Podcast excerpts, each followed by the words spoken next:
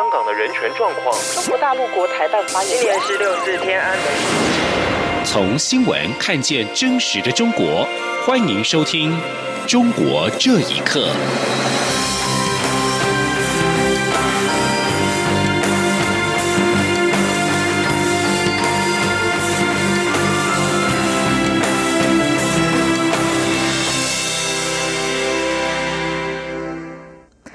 各位好，欢迎收听《中国这一刻》。蔡英文总统今天上午前往云林县参拜麦寮乡拱范宫，并参访 “Oh My Love” 货柜市集。总统表示，政府这几年努力和国际社会维持良好的关系。虽然中国对台湾的压力越来越大，但国际对台湾的支持也越来越强。蔡英文总统在麦寮乡公饭公参拜时致辞表示，这几年来，中国越来越有企图心，区域中许多国家都感受到中国有很多的动作，对台湾的军事威胁也越来越大。这两三年来，政府很努力和国际社会维持良好关系，例如美国、日本和欧洲许多民主国家和台湾的关系都相当不错。台湾如果有困难，他们都会在国际上为台湾发声，给台湾支持。虽然中国对台湾的压力越来越大，但国际对台湾的支持也越来越强。他要告诉大家，只要蔡英文当总统，台湾的主权一定守得住。总统接着表示，守住主权也要拼经济。这两三年来，政府做了很多建设和计划，也希望台湾经济可以稳定成长。从股市、上市公司、出口等表现，都可以看出台湾经济的确在稳定成长。第三十七届中欧人权对话于一号、二号举行。欧盟方面高度关切新疆再教育营问题，以及遭无故关押的中国及其他国籍人士。虽然欧盟具体要求保障被拘留者的家属探视等基本权利，不过在要求释放的清单当中，却没有列入遭中国关押的台湾政治工作者李明哲。对此，我外交部表示，有关欧盟和中国于一号至二号在布鲁塞尔举行人权对话，欧盟方面已经就对话相关议题对外说明，其中包括中国对宗教自由、媒体言论自由、集会自由的迫害问题，以及遭拘留人士的人权侵犯问题，这也是我政府关切的议题。另外，对于上游包括李明哲在内的多位台湾人士遭中国政府拘留至今而下落不明的情形，外交部肯定欧盟持续针对人权议题向中国表达关切。台湾也将透过相关管道与包括欧盟在内的理念相近伙伴合作，共同促进改善中国的人权议题。曾经多次发声批评习近平修宪、呼吁中国政治改革的清华大学法学院教授许章润，近日遭学校停职停课，引发关注和声援。一首由北大经济学教授张维迎作词、声援许章润的《信天游》民谣，近日在互联网上流传。旅美学者夏叶良指出，中国社会目前蔓延红色恐怖的氛围，你说什么做什么，老大哥都在监视着你。请听以下的报道：满天上的卫星星呀，数呀嘛数不清，有名还乡的清华园里。错了也怪徐先生。信天游是流传在中国西北广大地区的一种民歌形式。这首名为《这么长的绳子怎拴不住你的嘴》的信天游歌曲，近日在网络及社群媒体上流传。这首歌曲由北京大学经济学教授张维迎填词，山西作家张石山演唱，围绕着清华大学法学教授许章润被停职事件发出感叹。自由亚洲电台报道，张维迎的友人、旅美学者夏叶良受访时表示，张维迎一直以大胆敢言著称。从上个世纪八零年代，他在西北大学读研究生时，到在北大任教期间，多次发表跟体制内学者不同的独特见解，成为左派的攻击对象。夏叶良说，这次许章润事件，张维迎借由填词表达了自己的不满和无奈。他说：“现在国内的氛围是非常的。”呃，就是一种红色恐怖啊，就是说已经进入到了奥威尔所说的“一九八四”，啊，你说什么做什么，老大哥都在监视着你。所以大学老师现在课堂上已经不敢像以前那么自由的表达了。旅美学者吴作来日前在推特发文批评习近平，把一流的书生都弄成了民间艺术家。他受访时表示，中国近期对学术自由的打压违背常识、违背法律，这样下去只会增加恐怖气氛，并给中国带来动荡。吴作来说：“这些都是国家的这个精英啊，这些人的智慧，这习近平应该向这些人求教，经常召开他们。”听真话。另一方面，北京清大的校友最近发起公开信，要求校方恢复许章润的工作，获得超过七百个人居民声援。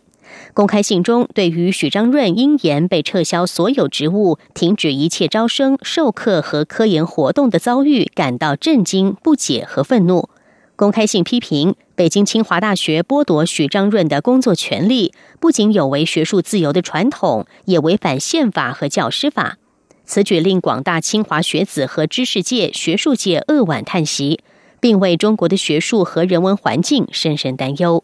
央广新闻整理报道：中国新公民运动代表性人物许志勇近日倡议志同道合者参选二零二一区县人大。一直站在当权者对立面的许志勇强调，竞选是为了扎根社区、赢得民心，在建设中反对更有力量。四十六岁的许志勇多年来倡导公民以非暴力方式维护自身权益，二零一四年却因为聚众扰乱公共场所秩序的罪名遭判刑四年。二零一七年七月刑满出狱。许志勇近日在网上公开竞选二零二一基层区县人大代表的行动倡议，呼吁从基层自治开始，为中国的民主宪政奠基。许志勇认为，对于鲜明的异议者来说，批判抗争当然很重要；但是对于更多的公民来说，最出色的角色是深得民心，作为未来民主的柱石。他表示，竞选二零二一的重点不在当选，而是民主演练和社会启蒙。中国大陆的县级人大代表是采直接选举，许志勇曾当选并连任北京市海淀区第十三、十四届的人大代表。美国名校麻省理工学院三号宣布，校方将不再和华为合作，成为第三所封杀华为的西方高校。有分析认为，五 G 网络关乎通信行业未来的基本构架，美国对华为所采取的强硬态度很合理。请听以下的报道：美国麻省理工学院三号在官网上宣布，由于联邦政府仍然在对中企违反美国经济制裁措施进行调查。学校将不再与华为和中兴公司及其子公司展开新的合作，也不会延续与他们的已有合作。麻省理工学院的声明指出，未来与中国、香港、俄罗斯和沙地阿拉伯的合作关系将进行更严密的审查程序。这是继英国牛津大学、美国威斯康星大学麦迪逊分校之后，第三所世界顶尖学府对华为采取行政措施。华为发言人随后对美国媒体表示，公司对麻省理工学院的决定感到失望。华为并再次重申，他们否认美国政府的指控。美国指控华为在全球提供设备搭建五 G 网络，但华为的设备潜藏开后门的资安跟国安风险。中国政府可能借以进行间谍活动，监控海外使用者，这会给国家安全带来潜在威胁。自由亚洲电台报道。现居美国的前上海民营企业家袁建斌认为，五 G 网络关乎通信行业未来的基本架构。美国对华为采取的强硬态度恰如其分。他说：“五 G 的技术影响到一个国家通信技术的重要的标志，这个当中呢牵涉到自私的问题。也就是说，如果你接受了华为的五 G 的技术的话，那么你就会被他这个技术所绑架。”这个对于一个国家通信来说是一个灭顶之灾。袁建斌补充说：“如果美国真想击垮华为，他们不会只对其设备下达禁令，而会复制一年前对中兴的禁售令制裁。”他说：“我认为最重要的还是个芯片的问题。其实，如果说美国能够封锁两年芯片的话，我相信就会把包括华为、中兴在内打回二十年以前。”中国外交部发言人耿爽在四号的例行记者会上，并没有直接回应此事，但是他表示，中国政府一向支持中国企业在遵守当地法律法规的基础上，遵循国际规则对外展开经贸合作。中国也要求驻在国政府为中国企业提供一个公平公正的环境。央广新闻整理报道。随着中国大陆房地产公司积极进行再融资，土地及房地产市场都有回暖的迹象。上海的成交量上个月更是创下两年多以来的新高。对此，广东省房地产研究会副会长韩世同指出，如果盲目的为调控措施松绑，可能会导致严重的经济后果。请听以下的报道：大陆去年一度收紧对房地产商审批贷款。但是有迹象显示，近期融资的密度有所增加。同策研究院的最新报告显示，四十家典型上市房企上个月完成的融资总和超过了一千零二十四亿元，也是二零一七年十一月以来首次突破一千亿大关。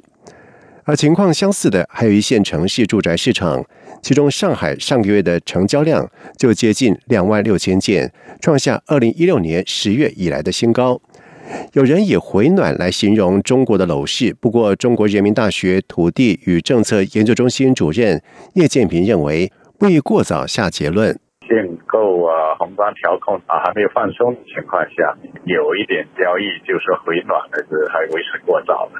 环比的话，刚刚好的这过年那一段时间，如果是个淡季的话，然后你现在刚刚好就是每年这时候的一个旺的话。这是有可能的哈，特别是股市。实际上，这有些这段时间中国这个股市，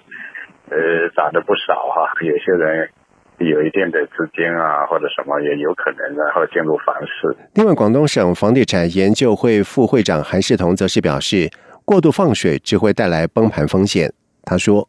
过度的放水，过度的这个上扬的地价、房价的话。”它相当于增加水位，就加大它未来的这个崩盘的风险。也就是说，让它适度的救助啊，适度的拖，让它不断的平缓的回落和下行。放水啊，应该应该是后于行政方面的松绑，应该把行政行政的这些限购、限贷啊等等的先这个打开。呃，还不行，然后呢就采取一些金融的手段。而为了防止房价下跌，中共中央默许地方为早前的调控措施松绑。官方新华社在早前发文，认为近年房地产市场正逐步的回归理性，预示楼市的调控灵活性加强。不过，韩世彤却警告，如果救市不当，从长远来看，中国的经济将付出沉重的代价。央广新闻整理报道。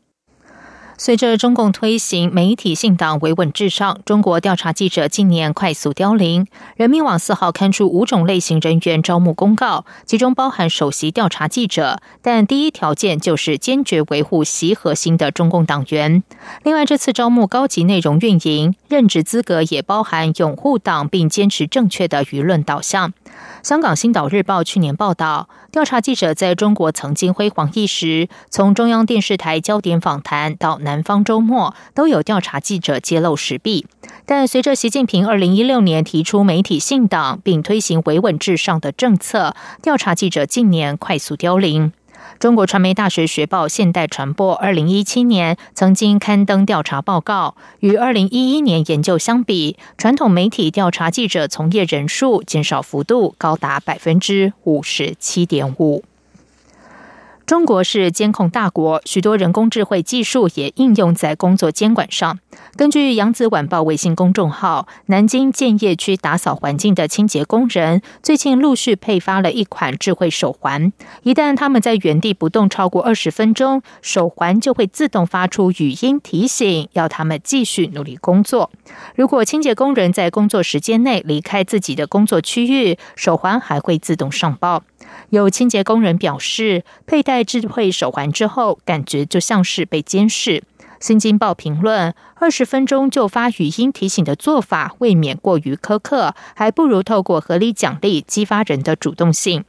在引发争议之后，配发手环的公司负责人表示，配发手环只是一种管理手段，也没有要加入考核。